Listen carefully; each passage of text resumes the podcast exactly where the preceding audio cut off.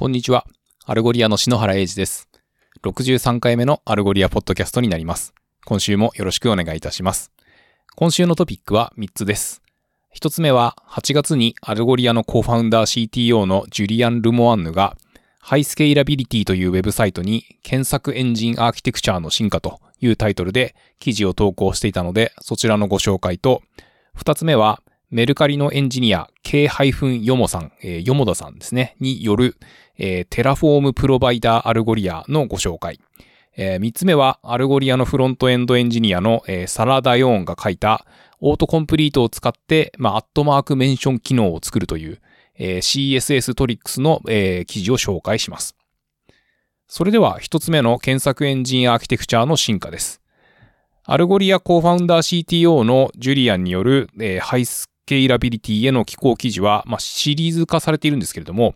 えー、第1弾が検索エンジンの進化、第2弾がインデクシングと検索のスケールというところで、えー、まずは第1弾の方を、まあ、私の方で翻訳しましたので、えー、そちらをご紹介させていただいて、まあ、次週以降ですね、え、第2弾の方も、え、ご紹介させていただければなというふうに思っております。え、検索エンジン、そして一般的に言われる情報検索システムというのは、まあ、古くからある学術的な領域なわけですけれども、えー、 TREC、えー、 Text Retrieval Conference というのが、えー、1990年代の、まあ、初頭にあって、まあ、そこで、あの、紹介された、えー、と研究によって、まあ、その分野の進化が加速したというふうに言われています。こちらの記事では、90年代から現在に至るまで、えー、検索エンジンの進化っていうのを、えー、転置インデックス、シャーディング、高可用性と弾力性、そして現在のチャレンジと、えー、言ったようなこう章立てでご紹介しています。まずは、えー、転置インデックスについてですけれども、まあ、このインデックスという概念というか、えー、どのキーワードがどのドキュメントにあるかといったこう複数のリストで表現されたこの構造をどうやって効率よく圧縮するかみたいなところが、まあ、もともとは研究テーマの中心だったということで、えー、まあ、その90年代においてはですね、まあ、あの、ウェブが出現してきて、まあ、そのデータのボリュームがすごい増えてきて、まあ、その、それまで考慮する必要があまりなかった、そのスケーリングっていったところを行わなければいけなくなってきたというような背景があります。えー、当時はウェブサイトはこう手動でディレクトリーに登録されるみたいな、まあそういうような運用だったそうなんですけれども、えー、日に日に増えていくウェブサイトに対応していくためには、まあこう手動でやっていくっていうのはまあちょっと辛くなってきましたと。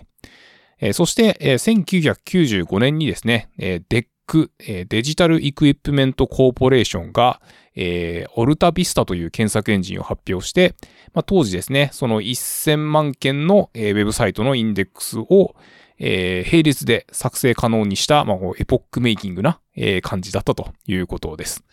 えー、アーキテクチャ的な観点では、まあ割とお馴染みというか、えー、天地インデックスを並列でこう複数構築していって、で、検索側は、まあ、分散クエリというか、まあ、それぞれのインデックスに対して、まあ、クエリを行って、まあ、それを、こう、クエリ側でマージして結果を返すといったようなアーキテクチャになっています。えー、ここで、えー、分散ならではの、えー、こう、アトミック性がないとか、えー、例えばその上位10件でまとめて取ってくるみたいな時に、その分散クエリーをしてまとめる方式の場合は、こうどうしようかなとか、えー、まあそういったようなところはもちろんあるんですけれども、まあ2000年代の前半くらいまではみんなこんな感じのアーキテクチャでやっていましたね、ということです。そして、えー、まあ高可用性とスケールっていうところが求められるようになっていって、えー、インデックスにレプリケーションが導入されて、えー、手前にロードバランサーを置いて、こう、負荷分散をしたりとか、まあそういったような、こう、お馴染みな、えー、構成が出てきたりするんですけれども、えー、まあそうした場合のマスタースレーブ、えー、この記事の中では、プライマリーとレプリカの、えー、処理をどうするか。えー、まあ例えば、ネットワークの帯域がボトルネックになったりしたら、みたいなところが語られています。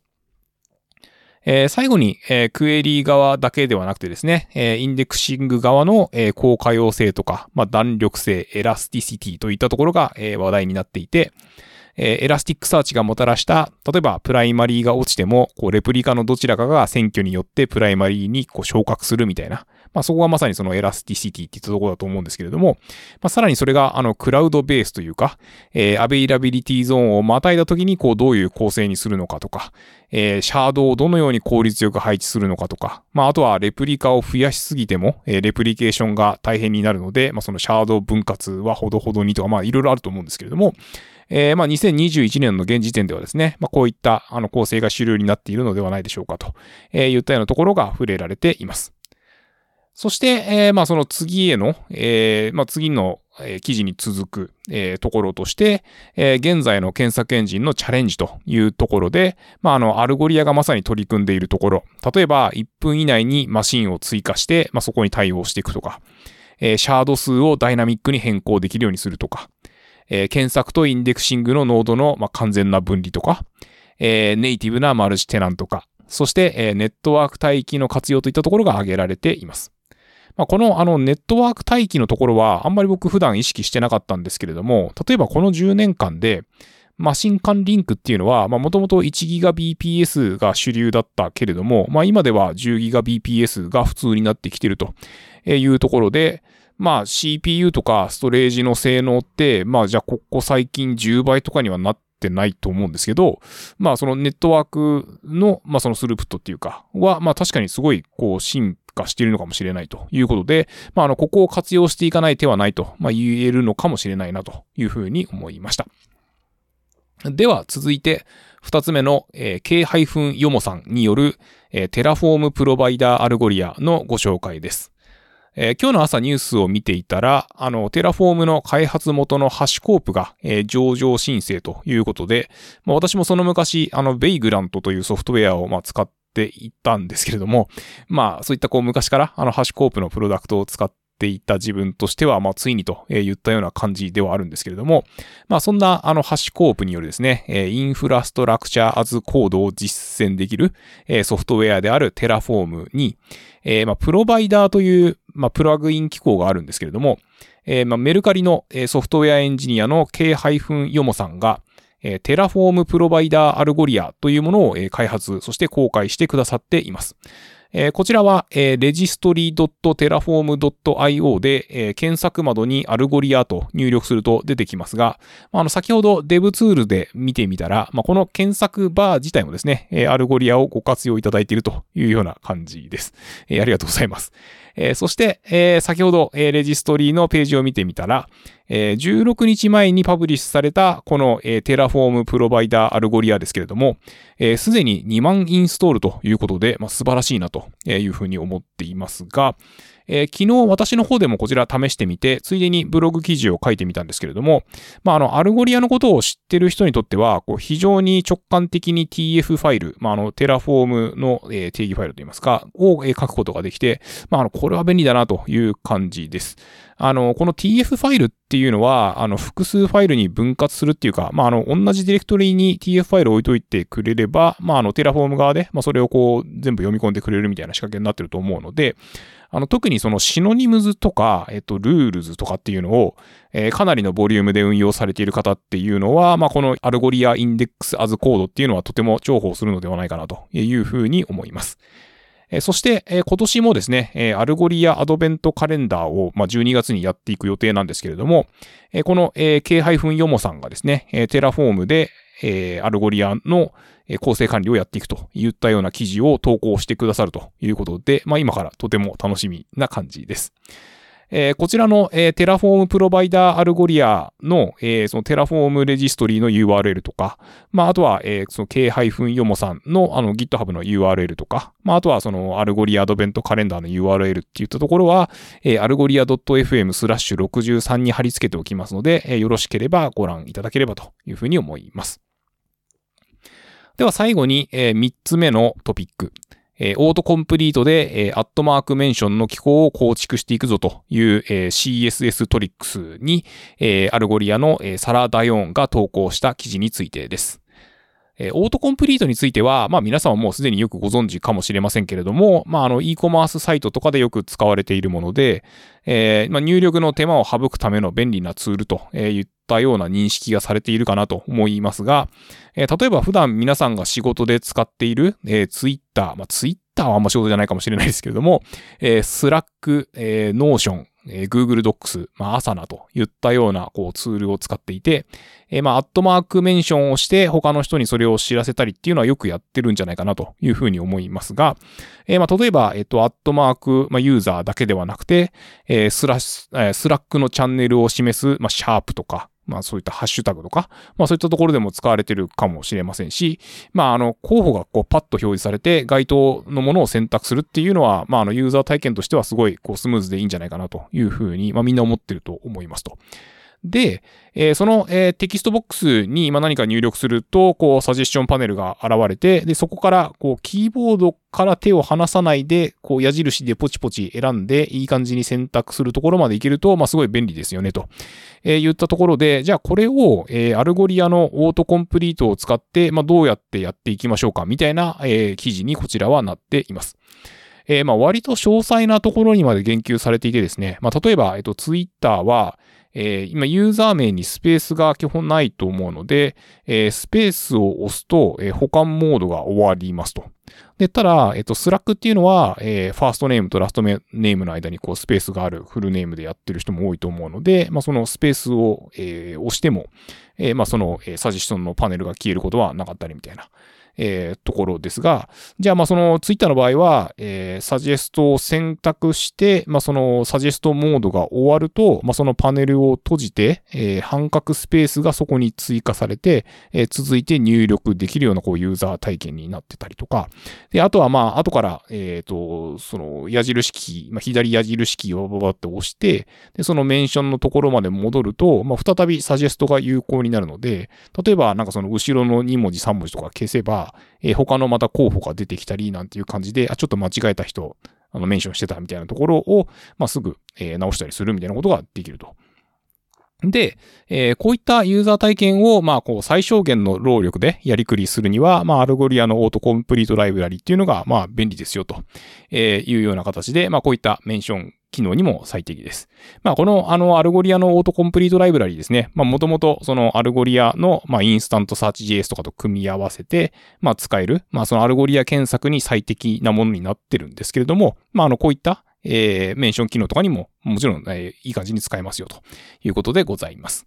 えー、そして、えー、まあ、その Slack の、えー、ユーザー体験の話に戻って、まあ、例えば、えっ、と、マルチなソースに対応しているかどうかっていうか、えー、例えば、そのツイッターだったらアットマークは人の名前だけだと思うんですけど、まあ、あの Slack の場合って、そのチャンネルとかアプリケーションとか、まあ、その federated なサジェスト体験っていうのが必要になってくるわけですけれども。で、まあ、それが、あの、いい感じにこう、バババッと出てきますか。例えば、 Notion の場合って、まあ、これもそのサジェストが、こう、バッと出てくるんですけど、まあ、それがこう、タイプ別に、えっと、日付とか、えー、人、 people とか、えー、 link to page とかっていうのが、こう、アットマークを、まあ、入力すると、こう、ボッと出てくるような感じになっていて、まあ、あの、こういったところにですね、その Algolia の federated search の機構を使ったりとか、まあ、あとは、えっと、オートコンプリートに、あの、 reshape っていう機能があるんですけれども、まあ、それを使って、その検索した後に、え、結果を変換する、こう、グルーピングみたいなことをしてもいいかもしれませんね、みたいなことが述べられています。えー、まあ、さらにですね、えっ、ー、と、 Notion だと、えっ、ー、と、アクティブな、えまあ、予測的サジェスションっていうんですかね。まあ、あの、ユーザーにとって何ができるかっていうのを、まあ、逆に、え向こう側から、え提案されるみたいな。まあ、なんかそういったものを使うことによって、えまあ、ユーザーにとってもすごいこう直感的に、えわかりやすく使えるのかなとで、まあ、あの、ここで、えー、まあ、その Notion の、まあ、裏側っていうか、まあ、そのフロントエンドで、えー、何が行われているかみたいなところも、えっ、ー、と、解説されていて、まあ、あの、スタイルシートの、えっ、と、カスタムプロパティが使われているということで、えー、サジェストが移動するたびに、えー、JavaScript でそのインプットの親要素の、えー、スタイルシートの変数を設定してなんていうことをやってたりするわけです。で、まあ、あの、こういうことをすると、あの、 jumpy っていうような言い方をしてますけれども、なんかこうわ、わちゃわちゃいっぱい動いてしまってみたいなところを緩和するにはどうするかみたいなところまで、あの、非常に詳細に、えっ、ー、と、解説されているような形になります。で、えー、 Slack に話を戻して、まあ、例えばあの、絵文字を探すときに、あの、コロンを入力してから、まあ、なんか文字を打ち込んで、えっ、ー、と、絞り込んでいくみたいなことをされている方も多いかもしれませんけれども、まあ、あの、もちろんここでもですね、その検索とか、あの、メンションの時と同じ仕組みが、まあ、裏側では動いていますと。まあ、あの、 Notion に至ってはですね、もう本当にただ、あの、絵文字がこう、ズザッと並ぶだけで、全く検索っぽくないんですけれども、まあ、そのカーソルを当てるとですね、まあ、その裏にあるテキストデータが見えるので、えー、まあ、あ、じゃあこれで検索されてたんだなっていうことが、えー、わかるというような感じになっています。そして、えっ、ー、と、 Notion とか、えー、 Slack、あと Discord ですね、とかを使ってると、そのスラッシュを入力することで、その後にそのアクションを挿入させるようなケースっていうのがあると思いますと。で、まあ、あの、こういったところでも、まあ、今まで、えっ、ー、と、紹介してきた、えっ、ー、と、メンションとか絵文字と同様の技術を使って実現できるわけなんですけど、まあ、例えば、今ちょっと、その、 Zoom したいな、みたいな時に、あの、スラッシュ Zoom って入力すれば、まあ、あの、いちいち、なんですかね、そのズ、 Zoom の、えー、こう、ミーティングのそのシェアの、こう、リンクこれですとか、えっ、ー、と、入力しなくても、まあ、その、さーっとできますみたいなことを、まあ、その Algolia 社内とかだとよくやってるんですけど、えー、実際のところだと、そのスラッシュ Z って入れると、まあ、その Zoom っていうのがこうサジェストされて、まあ、それ選ぶだけみたいなのはすごい本当によく使うので、まあ、あの、とても、えー、重宝しているわけですと。で、まあ、あの、こちらの記事ではですね、そのそれぞれ短いビデオで、まあ、あの、こういう動作ですよっていうのをこう紹介しながら、えー、実装する場合はこんな風にみたいな感じでコードの実装例が載ってたりしますので、えー、まあ、ぜひですね、えー、ご覧になっていただければなというふうに思います。えー、ということで、今週は以上になります。えー、お聴きいただき、どうもありがとうございました。えー、来週もよろしくお願いいたします。